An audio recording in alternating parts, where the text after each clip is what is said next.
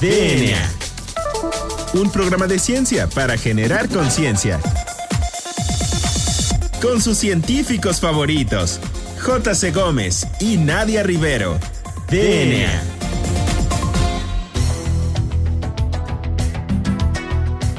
Hola, hola, hola, hola. Bienvenidos a DNA yo soy el doctor Carlos Berjan y me acompaña como cada jueves la doctora Nadia Rivero. Nadia, ¿cómo estás? Hola Juan Carlos, muy buenas tardes. Pues estoy muy bien, muy contenta por el programa que tenemos preparado el día de hoy. Va a ser un programa pues un tanto multidisciplinario, por así decirlo. Y bueno, es que el día de hoy nos acompaña nada más y nada menos que el famosísimo Ricardo Gómez Aiza, quien es investigador del Instituto de Matemáticas de la Universidad Nacional Autónoma de México. Él realizó su licenciatura en matemáticas en la 3 veces H UNAM y posteriormente realizó la maestría y el doctorado en la Universidad de Maryland en Estados Unidos. Actualmente su línea de investigación versa en dinámica simbólica, combinatoria analítica y sus aplicaciones. Aquí algo muy interesante es que este científico particularmente toca la guitarra clásica, aprendió a tocar la guitarra clásica en la Escuela Nacional de Música también de la UNAM y bueno, ha tenido diversas contribuciones en esta área como es la clasificación de escalas musicales a través de secuencias dinámicas simbólicas. Y bueno, finalmente cabe destacar que el doctor Ricardo tiene pues cierto interés en promover las matemáticas a través de la música y realiza divulgación a nivel de bachillerato. Y bueno, aquí también cabe destacar que participó como juez del programa Reto en 47 segundos, que recordarán se este, transmitía en el canal 22 hace alrededor de unos 10 años o un poquito más. Entonces, doctor Ricardo Gómez Aiza, bienvenido a DNA. Muchas gracias por permitirnos pues entrevistarlo. ¿Cómo se encuentra el día de hoy? Muy bien, Nadia, muchas gracias. Gracias por la invitación. A ti, Nadia, y a Juan Carlos. Estoy eh, muy contento de participar en el programa DNA eh, del IMER el día de hoy para hablar de estos temas que has mencionado. Y bienvenidos a todos los radioescuchas. Eh, espero que lo disfruten. Bueno, doctor, pues primero que nada, pues, ¿qué, qué es eso de dinámica simbólica? Eh, autómatas celulares, cómo se come para nuestro auditorio que no, este, que no es experto en el tema. La dinámica simbólica es un área de las matemáticas, específicamente de los sistemas dinámicos, los cuales estudian procesos que van evolucionando en el tiempo, como el clima, o por ejemplo los virus que, se, que mutan y muchos otros. El hecho de que sea específicamente simbólica trata sobre el espacio que está evolucionando en el tiempo, el tipo de espacio que consideramos. Cuando abstraemos un fenómeno que observamos en la naturaleza y lo queremos modelar matemáticamente, en el caso de la dinámica simbólica, lo que hacemos es pensar en todos los posibles estados que puede estar un sistema y lo representamos con un símbolo, así a grandes rasgos, esa es la idea. Son configuraciones de símbolos que representan un fenómeno específico. Por ejemplo, piensen en la expansión eh, decimal de un número, esa está formada de, una, de una secuencia de, símbolos que son los dígitos del 0 al 9. ¿sí? Entonces, eh, el lenguaje, por ejemplo, de las computadoras, que es el lenguaje binario, esos son eh, sucesiones de, símbolos de ceros y este es otro ejemplo, ¿verdad? El tipo de objetos que estudiamos en dinámica simbólica. las secuencias de ácidos nucleicos como el DNA y el RNA, que también eh, van evolucionando en el tiempo, ¿verdad? Sabemos que existen muchos tipos de muchas posibles secuencias de DNA. Esos son otro tipo de, ejemplos que observamos en la naturaleza, ¿verdad? Que se pueden modelar con esta área de dinámica simbólica. Y para estudiarla utilizamos muchas técnicas matemáticas. En mi caso particular, yo me concentro mucho en utilizar herramientas de esta otra área de las matemáticas que se llama combinatoria analítica, ¿verdad? Que trata de de utilizar herramientas de variable compleja, de, cálculo complejo para, para entender los fenómenos que estamos buscando. Ok, pues es muy interesante porque, bueno, no habíamos entrevistado a ningún matemático hasta el momento en, en, nuestro programa de DNA, pero es muy interesante pues ver que todo esto que hasta cierto punto podría ser como un poco hasta tanto filosófico y que no, no está como tan aterrizado quizá a una aplicación que la gente quisiera ver ya, ya, ya, pues está viendo que sí tiene aplicación como lo que tú mencionabas acerca de los virus y que actualmente en la pandemia de COVID podría tener más aplicaciones. En este sentido, ¿Nos podrías platicar un poquito de cómo es entonces que converge la biología con las matemáticas? O sea, mencionabas de esta evolución. Para nosotros los biólogos, bueno, evolución es como que una este, especie o que un organismo sea suficiente para el medio en el que se desempeña. Pero en este sentido, ¿cómo es, es que van evolucionando las secuencias de números? O sea, ¿o a qué te refieres con eso? con las bases, eh, las bases de nucleótidos en el DNA. Vaya, me refiero a, bueno, cada, cada ¿verdad? Tiene, tiene una secuencia de DNA, por ejemplo. Entonces, eh, la cual, eh, pues, sin duda va cambiando en el tiempo, ¿verdad? Cada vez que nos reproducimos, eh, aunque somos muy parecidos en nuestro DNA, cada quien tiene el suyo. Y bueno, y de ahí salen muchas otras cosas como el RNA. Lo que yo he estudiado en particular tiene que ver con las estructuras secundarias y terciarias que forman este tipo de moléculas, ¿verdad? Ahí, ahí utilizo mucho herramientas de combinatoria analítica. Y les recuerdo, el RNA es una cadena, ¿verdad? De, de cuatro eh, bases nitrogenadas. Es una cadena lineal que después se dobla y se pega entre ellas. ¿sí? Ese, esas, todas esas formas posibles que tiene para doblarse, pues son, muy, son muchas, son muy diversas y forman estructuras geométricas, forman disecciones que se llaman, disecciones de polígonos. Las podemos visualizar como un polígono inscrito en un círculo. Entonces, lo que hacemos es eh, preguntarnos de cuántas formas posibles podemos inscribir un polígono en un círculo. Por ejemplo, si tenemos nada más tres bases, vamos a tener pues, un triangulito, ¿verdad? Pero si tenemos, qué sé yo, eh, cuántas bases tiene, pues un RNA de, de 1500 bases, pues es un polígono de, 1500 lados inscrito en un círculo y de cuántas formas podemos formar este tipo de polígonos, pues es una cantidad grande, pero que podemos controlar y que podemos estudiar muy bien a través de funciones matemáticas que nos permiten hacer deducciones sobre cómo se va a doblar y por lo tanto sobre cuáles van a ser las funciones biológicas de, de una cadena específica. Eh, Entonces, eh, todo eso tiene muchas aplicaciones. Claro. Eh, doctor, y estoy viendo que también trabaja con autómatas celulares. ¿Qué es eso? ¿Cómo traducimos eso para el público en general? Un autómata celular es un tipo específico de sistema dinámico discreto, simbólico también, que consiste en, así para fijar ideas, pensemos en alfabeto binario y un autómata va a ser una función que va a transformar una sucesión de ceros y unos en otra sucesión de ceros y unos a través de una regla local, de una regla local, o sea, las sucesiones se idealizan infinitas, pero para, para cambiar de una sucesión a otra, únicamente tengo que ver una ventana finita de tiempo para saber en qué estado estaría yo en un tiempo presente. Recuerden, un sistema dinámico es evolución en el tiempo. Siempre hablamos del tiempo y si yo quiero saber en qué estado se encuentra el sistema en un tiempo específico, eh, en un automata celular únicamente tengo que ver en una ventana específica para saber hacia dónde me voy a dirigir. Y también pues tienen muchas aplicaciones eh, pues, en matemáticas y en física y en otras áreas del conocimiento. Quizá el, el autómata más famoso que existe es el juego de la vida, ¿no? De Conway, mm. eh, que quizás algunos de ustedes habrán escuchado.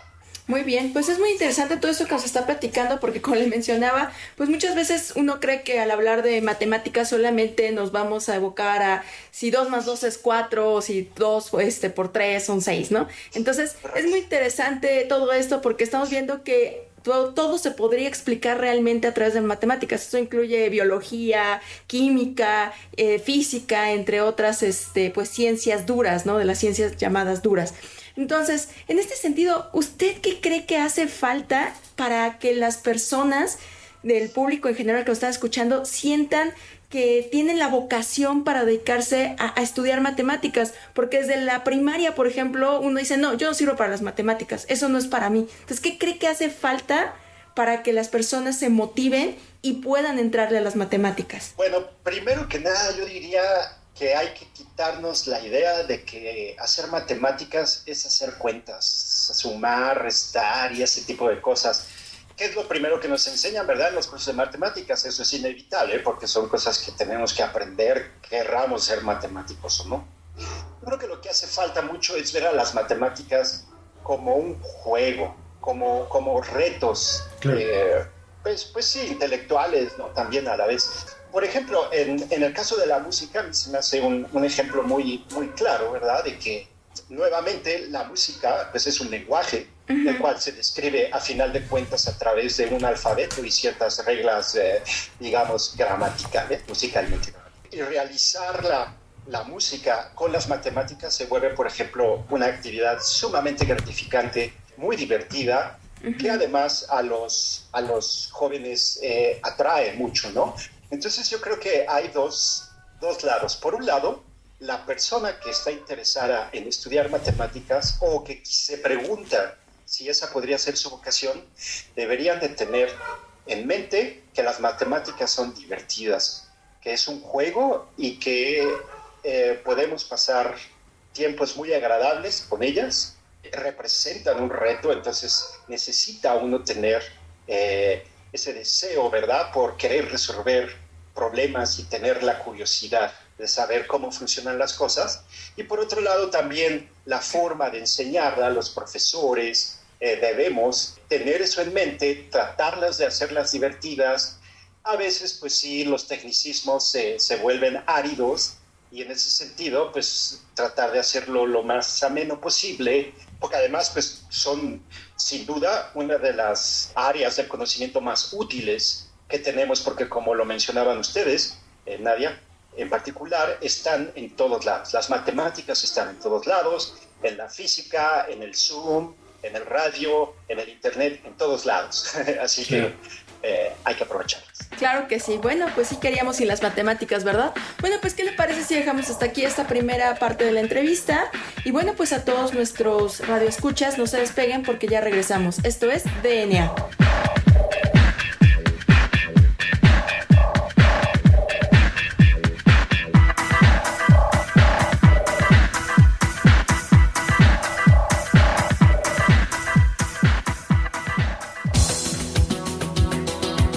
En menos de lo que tus genes se traducen a proteínas.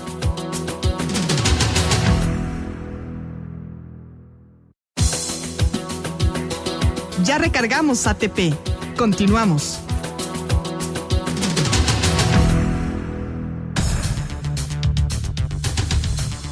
Bueno, pues ya regresamos. Recuerden que estamos platicando con el doctor Ricardo Gómez Aiza, investigador del Instituto de Matemáticas de la UNAM.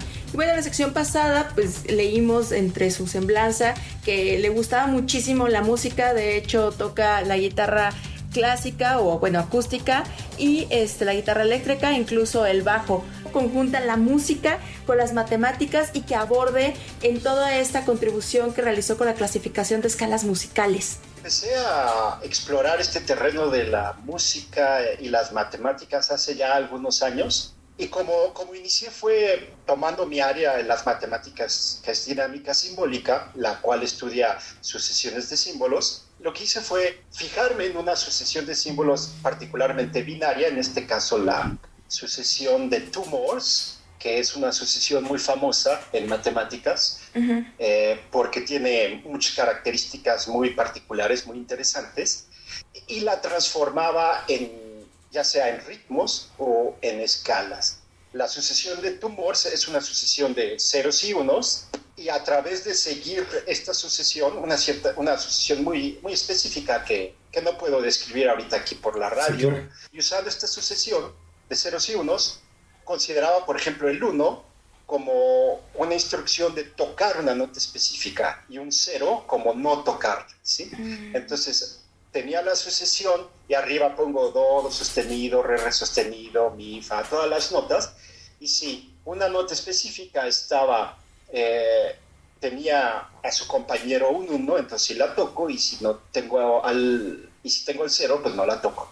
Entonces, eh, encontré todas estas eh, escalas que, que surgían de esta sucesión y al tocarlas pues, resultaron muy interesantes, ¿sí? Muy interesantes. Con ellas hemos eh, compuesto diversas canciones con varios colegas y ya tanto científicos como músicos y ha resultado muy efectivo también para utilizar este, estos métodos como medio de divulgación en bachillerato en particular. Hemos, hemos dado, dimos varias conferencias hasta antes de la pandemia.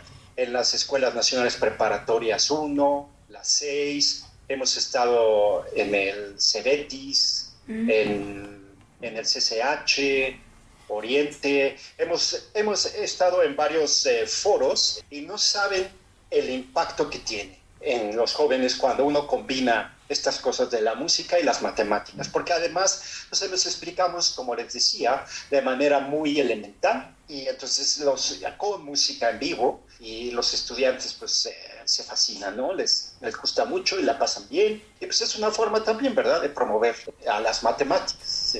Y sí, de hecho, me parece muy interesante porque, de hecho, inclusive hay, digo, regresando a, a nuestra área de la parte biológica, inclusive sí hay este, algunos datos de este de integridad, por ejemplo, con las mismas ondas sonoras, eh, se modifica en las células o inclusive en las mismas plantas que se les ha puesto este sonidos y mm. cambia su este mm, su el tipo de fotosíntesis o el tipo de este metabolismo que tiene. Entonces sí sí me parece que es un tema este súper este de frontera. De frontera. Claro, vaya, y ahora que lo mencionas, incluso he visto yo artículos de, personas que hacen sonar al DNA, ¿verdad? Tienen de nuevo también la secuencia y lo utilizan, ¿verdad? Para, para, ver a qué suena. Es un poquito más este, eh, experimental, ¿verdad? Ese tipo de cosas, pero, pero pues también es súper válido, ¿no? En el caso de la asociación de tumores, eh, estábamos interesados en ellas por sus propiedades matemáticas, ¿no? Que son muy eh, interesantes, pero también eh, con la biología hay gente que se ha puesto a hacer música, ¿no? Sí, claro, de hecho eso es la gene music que le llaman. Y es muy interesante. Ah, la.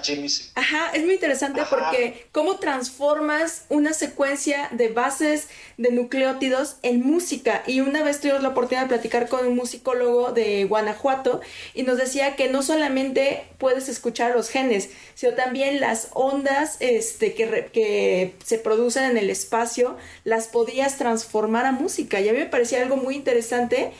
A mí me parece algo muy extraño como bióloga, pero muy interesante. Sí, pero fíjate que no es tan extraño. Hace rato hablábamos de que el RNA lo podemos, la, la, forma en que se dobla la podemos visualizar como, como un polígono en, en un círculo. De igual forma las escalas. De hecho, a lo mejor si hay músicos escuchándonos, conocerán el famoso círculo de quintas. ¿verdad? El círculo de quintas y cómo las escalas se representan también con polígonos inscritos en círculos, ¿no? Entonces, son un mismo modelo que, nos sirve tanto para, para describir estructuras secundarias como para describir eh, escalas musicales o ritmos musicales, ¿no? Entonces hay conexión entre estos dos temas, lo cual pues es una coincidencia que a mí me ha fascinado, ¿no? También. Y, y por ejemplo, la hora, a la hora de traducir la, la, este, la parte de, este, de la música, a las matemáticas ya más, este, o a la estadística inclusive, que estoy viendo la estadística o a los formalismos termodinámicos que son bastante complejos.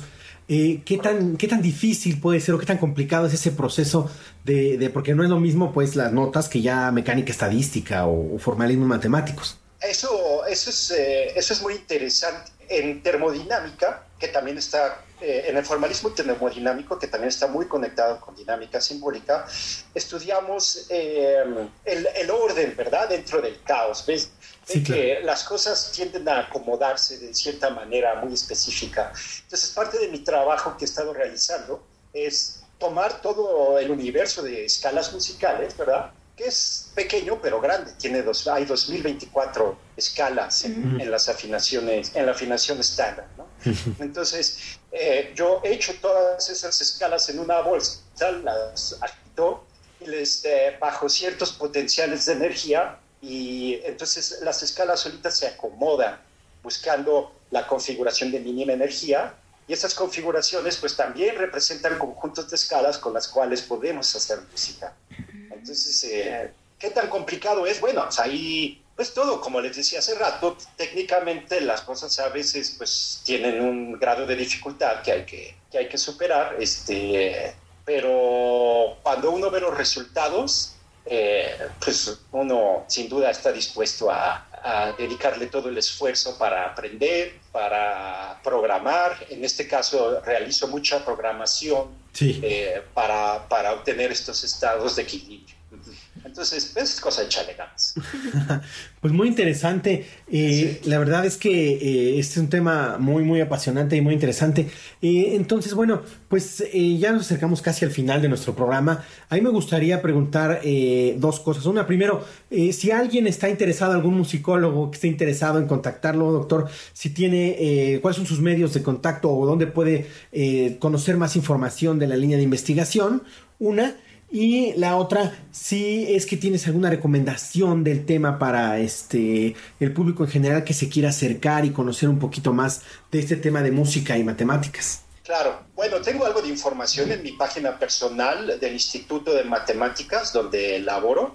Ahí me pueden encontrar dentro de la página del Instituto de Matemáticas, en, la sección de comunidad, eh, bajo mi nombre, Ricardo Gómez Aiza. Hay un link a mi página que es www.matem.unam.mx slash rgómez, pero yo creo que es más fácil si me encuentran a través del Instituto de Matemáticas. Y, bueno, en la, en la red hay muchísimas fuentes, hay mucho material de la relación de, la de las matemáticas con la música, también de las matemáticas con la biología. Hay, ustedes sabrán mejor que yo eh, toda la cantidad de de material que hay en la red sobre, sobre genética en particular es fascinante, todas las animaciones que hacen, todo eso es increíble. Sobre combinatoria analítica, yo les recomendaría, eh, hay un libro, el libro de combinatoria analítica escrito por Philip Flageolet y Robert Sedgwick. Philip Flageolet falleció, pero Robert Sedgwick... Eh, trabaja en Princeton y tiene una página dedicada a su libro con videos, introductorios y algunos técnicos donde pueden también aprender mucho de esta área que además también es muy joven, ¿sí? aunque en combinatoria numerativa tiene muchos años, toda esta sistematización del, de, las técnicas que ahora conocemos como combinatoria analítica son recientes, son finales del milenio pasado. Eh, esas serían unas recomendaciones que yo les daría. Perfecto, pues muy interesante, doctor. De hecho, como le comentábamos, este, bueno, pues las matemáticas nos pueden ayudar a explicar prácticamente el universo y pues también nosotros en nuestra trinchera hemos escuchado hablar incluso hasta ecuaciones para describir el envejecimiento, que es lo que nosotros nos dedicamos, investigar el envejecimiento y pues sería muy interesante ver de qué manera las matemáticas nos pueden ayudar a conocerlo. Y bueno, la última pregunta este, que le queremos hacer y que es la que caracteriza a nuestro programa DNA es ¿cuál es su canción favorita? Mi canción favorita. Cuando yo por primera vez dije, ah, la música me gusta mucho y quiero escuchar, quiero hacer yo eso, fue una vez que vi un video de CC Top eh, con su auto fantástico rojo, aquel. Y, me compré muchos de sus discos. Recuerdo alguna canción de ellos que se llama, bueno, hay unas muchas muy famosas, pero una no tan famosa, la de Tosh, la de Colmillo. Es, esa, es, esa me gusta. Claro que sí, gracias.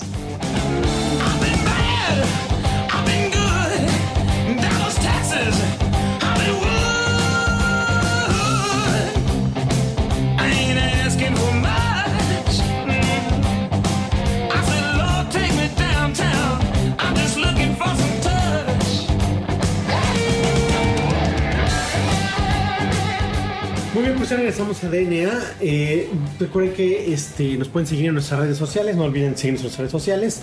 Y bueno, pues agradecemos al doctor Ricardo. Ricardo, muchísimas gracias por eh, su eh, tiempo y por platicarnos un poquito de lo que está trabajando. El tema es bastante complejo, pero creo que fue bastante sencilla la, este, la plática. Muchísimas gracias por venir al programa y por tu tiempo. Juan Carlos, Nadia, muchas gracias a ustedes, gracias por su brillante trabajo. Eh, es un placer estar aquí en DNA del IMER.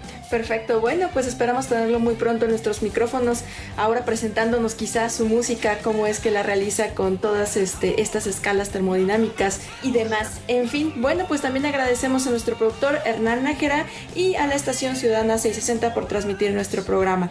Yo soy la doctora Nadia Rivero. Yo soy el doctor Carlos Bergen. Y esto fue DNA. Hasta la próxima.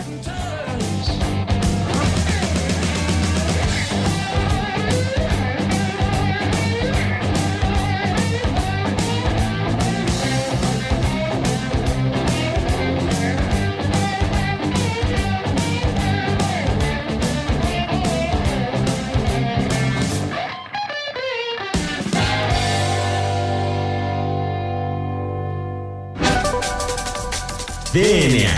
La materia no se crea ni se destruye, solo se transforma.